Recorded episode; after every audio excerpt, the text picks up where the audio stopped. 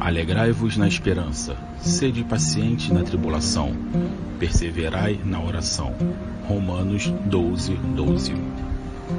Alegria na esperança é a certeza de que, embora hoje esteja difícil, dias melhores virão. Não é à toa que a paciência é um dos frutos do Espírito Santo. A paciência é o controle da ansiedade sem medicamentos. Como podemos dizer que somos pacientes sem o teste da tribulação? A tribulação nos habilita ao amadurecimento do fruto do Espírito Santo. A chave para a esperança, paciência e vitória nas tribulações, sem sombra de dúvidas, é a oração. Tenha esperança, seja paciente, mantendo um foco na oração, que em mil batalhas você será sempre vitorioso. Quer ouvir mais? Siga-nos nas redes sociais e nos nossos canais. Um abraço a todos e até a próxima.